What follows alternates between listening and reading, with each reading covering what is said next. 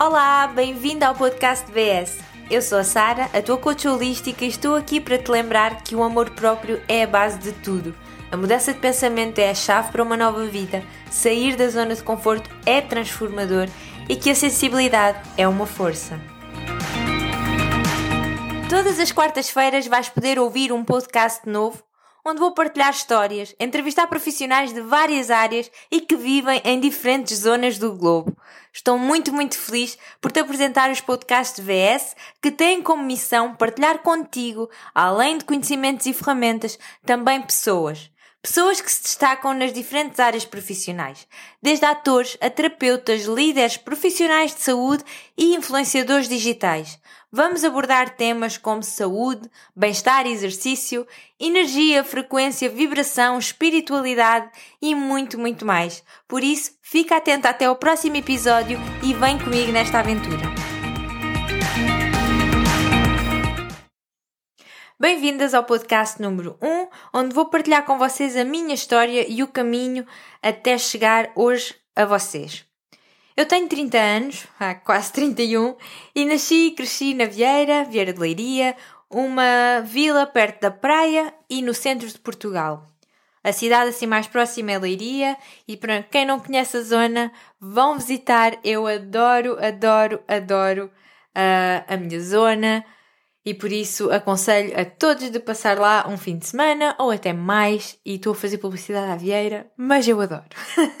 a primeira vez que então mudei para uma cidade maior foi aos 17 anos, quando fui estudar para Lisboa e vivi lá cerca de 4 anos e meio. Tirei o curso de Medicina Nuclear, que agora, um, se vocês estão a estudar agora, é provavelmente o curso de Imagem Médica, porque eu sei que sofreu alterações. E no fundo escolhi uh, baseado no deve ser fixe. Porque eu lembro perfeitamente de.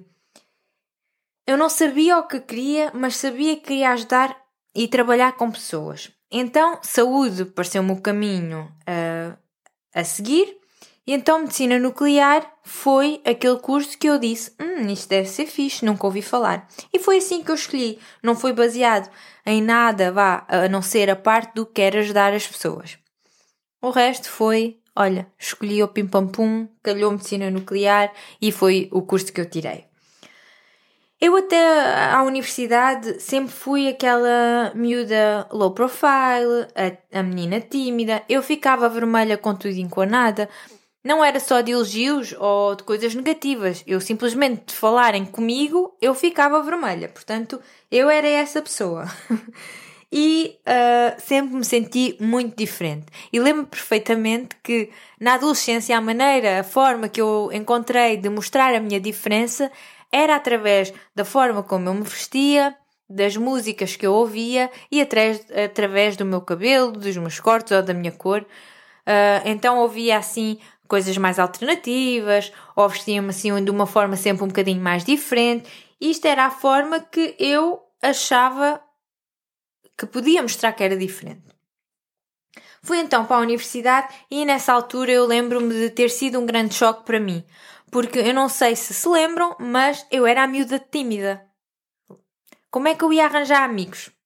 Como é que eu ia fazer as apresentações na universidade? Mas, com o tempo, as coisas foram ficando fáceis, eu adaptei-me, fiz amigos para a vida, que ainda hoje são amigos realmente que eu sei que vão ficar, mas em relação à insegurança, ela continuava lá bem marcada em mim. Quando eram os testes, as frequências, eu esquecia-me uh, de metade do que eu tinha estudado devido ao stress e à ansiedade. Eu ficava muito nervosa quando eram as apresentações e eu tinha de falar em frente a toda a, a turma porque eu estava a ser avaliada, porque eu estava a ser julgada. Eu lembro perfeitamente de todos estes anos ter chorado muito porque eu sabia que havia várias coisas que me estavam a bloquear e que eu não conseguia dar 100% de mim em todas as situações. Portanto, acabou a, a universidade, eu não tive trabalho em Portugal e como tenho família no Luxemburgo e a minha avó foi imigrante no Luxemburgo e para quem não sabe, eu e a minha irmã somos as fãs número um da minha avó. A minha avó é tudo para mim, é como uma, é como uma mãe, ela sempre viveu comigo e ela é super corajosa, ela é super uh, luminosa. Eu adoro a minha avó. Um, e então ela disse-me na altura: então, olha, vamos um mês para o Luxemburgo, ficamos lá em casa do primo e tu entregas os teus currículos. E eu pareceu-me muito bem. Olha, assim fiz, vim um mês para o Luxemburgo e, e fui entregar os currículos, mas sinceramente não haviam grandes expectativas. Não estavam a precisar, exigiam o francês que eu não tinha, tinha que fazer o reconhecimento do meu diploma e eu até comecei a fazer, mas o tempo ia passando, as semanas iam passando e a minha expectativa ia sendo cada vez menor.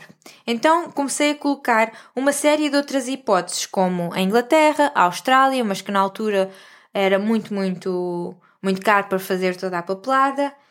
E, e bom, olha, fui aproveitando uh, as últimas semanas lá no Luxemburgo. Até que uma amiga minha pelo Facebook estava a viver na Bélgica disse: Ah, vem cá passar um fim de semana. E eu fui, fui de comboio, fui lá passar o fim de semana e deixei lá o meu CV. Olha, vai na volta, deixo também. Já estava a fazer isso há um mês, deixar, deixei também lá. Mas sempre com aquele pensamento: se no Luxemburgo, que falam português, mais de metade das pessoas não me aceitaram, como é que na Bélgica, que falam o neerlandês e o francês, vão, me vão chamar? Pronto, foi, era este o meu pensamento na altura e era esta a Sara daquela altura.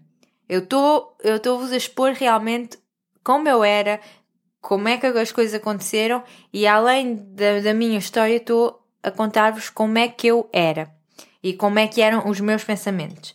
Portanto, estes eram os meus pensamentos que eu não iria conseguir porque eu nem falava as línguas e vim para Portugal.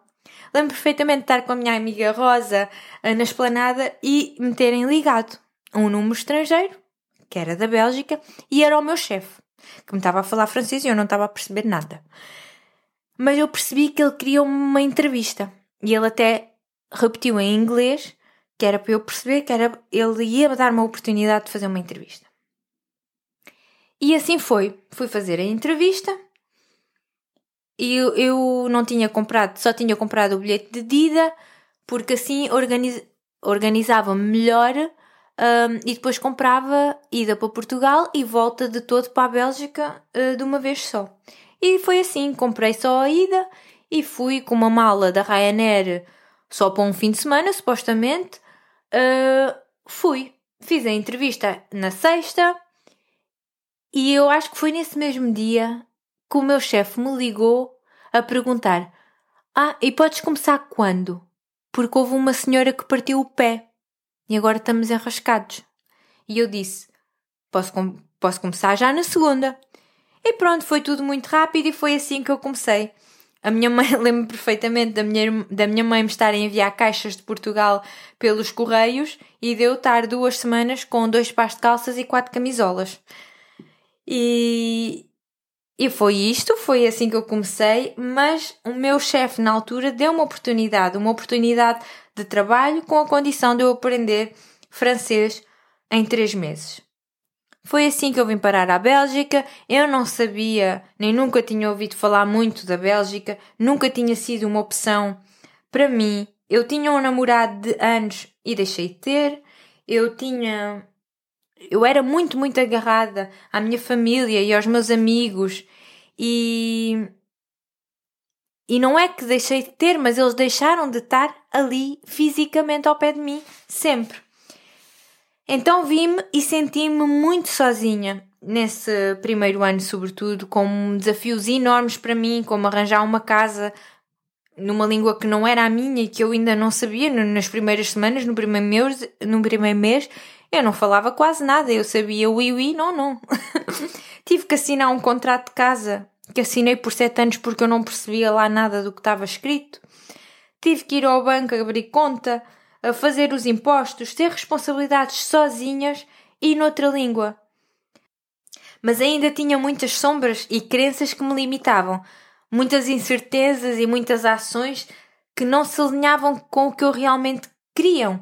E com isso, nos primeiros anos, desenvolvi então problemas alimentares como a bulimia e o comer mais emocional ou até compulsivo, porque eu não estava alinhada, eu estava a fazer coisas, eu estava a sofrer, eu estava-me a sentir sozinha e eu pensava que, que estava sozinha. E realmente eu lembro-me perfeitamente como se fosse hoje, no dia em que me apercebi que eu estava doente. Eu pensava como é que eu vou sair dali, daquele buraco, ninguém sabia que eu estava assim tão doente, tão doente. E porquê é que eu, porquê é que eu estava a fazer isto a mim própria? Lembro perfeitamente de estar uma noite inteira sem dormir, a chorar e de pensar: eu não quero continuar assim. Havia algo dentro de mim que me dizia: eu sou tão mais forte, eu sou tão mais capaz, eu vou ter que dar a volta por cima, eu sou tão mais corajosa. E no outro dia eu marquei pela primeira vez uma, uma consulta com uma terapeuta holística. Eu fiz várias porque eu sabia que isto não era uma questão de, de, um médico em si, isto era uma questão minha, isto eram coisas mais profundas, alguém me tinha que ajudar de outra forma, mas que eu precisava de ajuda, sim. Então fizemos várias sessões de Emotional Tapping Technique, que é basicamente trabalhar as emoções através de toques em certos pontos. Um, então esse foi um, um dos tratamentos. Fiz acupuntura e comecei então a ir mais profundamente dentro de mim. O que eu sou, o que eu quero, o que eu acho de mim e porquê, o que é que me estava a bloquear, porque é que as minhas crenças tinham surgido. Foi então, há cerca de sete anos atrás, que eu fui descobrindo tudo isto. E para mim realmente foi transformador. Eu, na altura, eu lembro, eu nunca achava que era suficiente, eu nunca achava que o que eu fazia era suficiente, que as, que eu tinha valor e isso realmente foi a base dos meus problemas alimentares e do meu stress. Portanto, o facto também da a parte desta imigração e deste sentimento de solidão um, por me ver e por pensar que estava realmente sozinha e não querer uh, eu lembro-me perfeitamente de eu achar que estes problemas eram problemas materialistas, que eu não tinha que chatear as pessoas que gostavam de mim, porque isto não era problema nenhum. Eu, eu comparava este meu problema com problemas. Eu trabalhava num hospital oncológico, via todos os dias cancros, e eu comparava-me, por exemplo, a uma pessoa que estava. Do... Então eu, eu dizia: o meu problema não é nada. Mas no fundo, cada pessoa tem o seu caminho, mas o que eu quero dizer é que quem está a ouvir e tem algum tipo de outros problemas que acho que não são graves, todos têm a sua gravidade e toda a gente precisa de ajuda. Por isso, tomem conta, tomem responsabilidade pela vossa vida e pela vossa saúde a todos os níveis. Além desta situação, então, como eu estava a dizer, da solidão e de começar a descobrir, isto foi o meu primeiro despertar, isto foi aquilo que me fez querer mudar pela primeira vez. Também o facto de ter trabalhado sete anos num, hospital oncológico também me deu clareza para a vida que eu queria. Eu comecei mais ou menos com 23 anos a, a começar-me a alimentar-me de uma forma consciente para pre prevenção, para tomar conta de, do meu corpo realmente por amor. Eu fui vegan durante uns seis anos, eu fui tendo mais consciência das minhas compras, das minhas escolhas diárias. E isto começou na alimentação, mas depois, até hoje, foi-se um, abrindo para todas as outras áreas. Eu tomei consciência de todas as compras que eu estava a fazer, maioritária, maioritariamente, que não estavam a contribuir nada para o mundo. Eu comecei a ser muito mais consciente de o que fazia e o porquê. Porquê é que eu comprava as coisas, porquê é que eu me alimentava de uma certa maneira, porquê é que eu fazia uma certa escolha. Ou seja, trouxe muito mais consciência também o facto de ter o meu problema na altura e também de estar a trabalhar numa área que requer muita conexão emocional e muita empatia. E, e realmente muitas histórias às vezes duras. Isto fez-me também um, um abrir a minha consciência. Então, cada coisa que eu comecei a fazer tinha que ser com um sentido, para tornar algo melhor, para tornar o mundo melhor, para ajudar verdadeiramente. E foi então que comecei, ao longo dos anos também, a questionar o meu trabalho. A questionar, tipo, o, o facto de estar a trabalhar, ok, no hospital, mas de eu não ajudar da forma que o meu queria. Faltava qualquer coisa, faltava esta compreensão às pessoas, faltava esta parte emocional, faltava este acompanhamento nutricional, porque para mim comida é terapia, faltava tudo, tudo isto faltava no, no meio hospitalar. E eu queria fazer a diferença. Eu sentia que havia algo mais, eu sentia que tem que se fazer alguma coisa, que assim as coisas não vão ser curadas verdadeiramente. Então e apesar de da minha vida estar super bem, eu tinha já bons pensamentos sobre mim, eu já tinha bons hábitos, a minha irmã vinha frequentemente para a Bélgica, eu viajava muito, eu tinha trabalho num hospital público na Bélgica, que aqui são, são mais. Uh, existem mais regalias no público do que no privado. Eu tinha namorado, mas eu faltava-me algo, faltava-me um propósito, faltava-me eu estar com o porquê também no meu trabalho.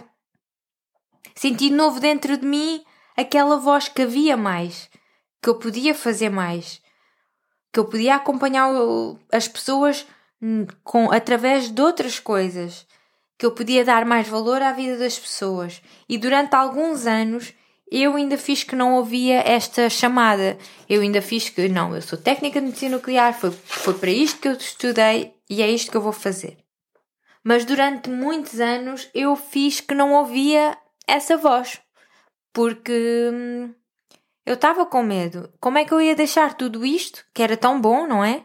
Uh, supostamente, a sociedade esperava isto, os meus pais esperavam isto, eu tinha um trabalho, mas no fundo não estava integrado ao meu corpo, alma e energia não estavam alinhados com aquilo que realmente eu queria, que era fazer uma diferença, valorizar mais as pessoas, ouvir mais as pessoas. Eu sabia que era isto que eu quero. Então, e em 2017 comecei a pesquisar muito, muito sobre uh, esta parte holística, que eu já trabalhava em mim há, há muitos anos, e realmente foi uma abertura de. Foi como se houvesse um mundo novo. É, é apaixonante. Eu estava e estou ainda, é um mundo fascinante para mim e que eu realmente vibro, vibro amor, eu adoro. E então comecei a pesquisar sobre muito, muito sobre isso e sobre nutrição holística, porque eu acredito que a alimentação é a base para muita coisa, é a cura de muita, de muita coisa. A, medica, a alimentação também é, é uma cura. E portanto, aparecia muitas vezes o IIN, Institute for Integrative Nutrition, que foi onde eu fiz o meu curso e eu lembro-me perfeitamente, a primeira vez que tive este conceito em frente a mim, eu pensei: saúde integrada, é isso, é isso que está a faltar. É integrar a saúde, é saúde com mais, é a alimentação, é o estilo de vida, é as emoções, é tudo isto, é, é algo integrado. Então pedi preços e pedi mais informações sobre o curso e o curso era em inglês e lembro-me que o custo era relativamente elevado. Então eu própria comecei a pôr-me desculpas.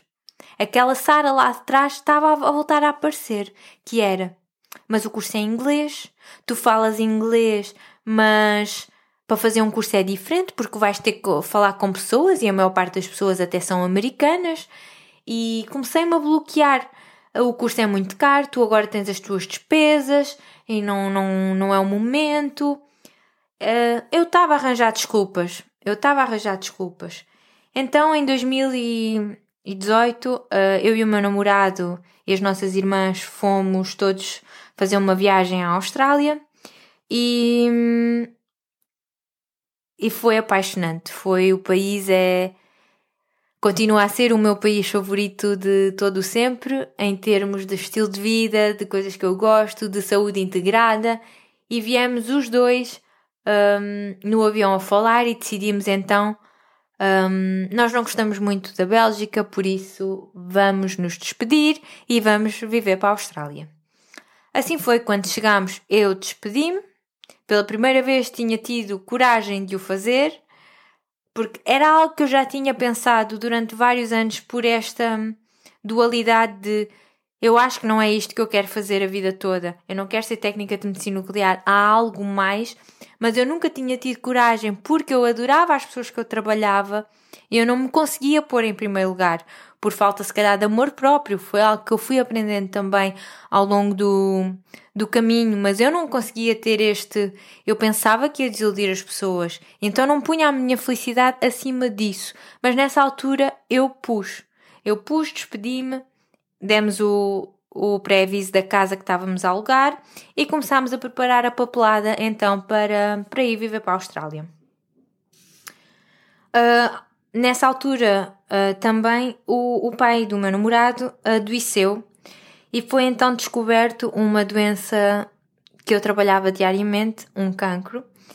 E na altura foi muita, muita coisa a digerir, muita coisa a rever e lembro-me perfeitamente no dia em que descobri que ele tinha a doença, foi o dia em que eu me inscrevi no IIN sem pensar no inglês, sem pensar no dinheiro, sem pensar em nada, apenas de seguir aquilo que eu sempre quis, que era fazer uma diferença na vida das pessoas e ajudar ajudar o máximo de pessoas que eu podia. Eu nessa altura fiz sem pensar. Não sei porquê, mas eu fiz. E, e lembro-me de também o facto de ter observado durante sete anos tantas pessoas com cancro, eu fui-me apercebendo que um dos grandes fatores que disputa a doença são traumas emocionais. Quando as pessoas não, não lidam com as emoções ou não conseguem exteriorizá-las, isso vai se revelar mais cedo ou mais tarde numa forma de cancro. Também é o facto de de não fazerem uma prevenção adequada do estilo de vida, da alimentação, um, da poluição de coisas tóxicas no nosso ambiente. E então foi nessa altura que eu disse: não, não pode ser, não pode ser, eu tenho que trabalhar com o corpo, alma e energia.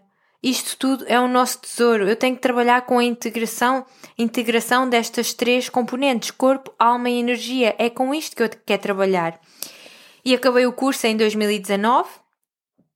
E na altura acabámos por decidir ficar na Bélgica e acompanhar esta fase tão importante.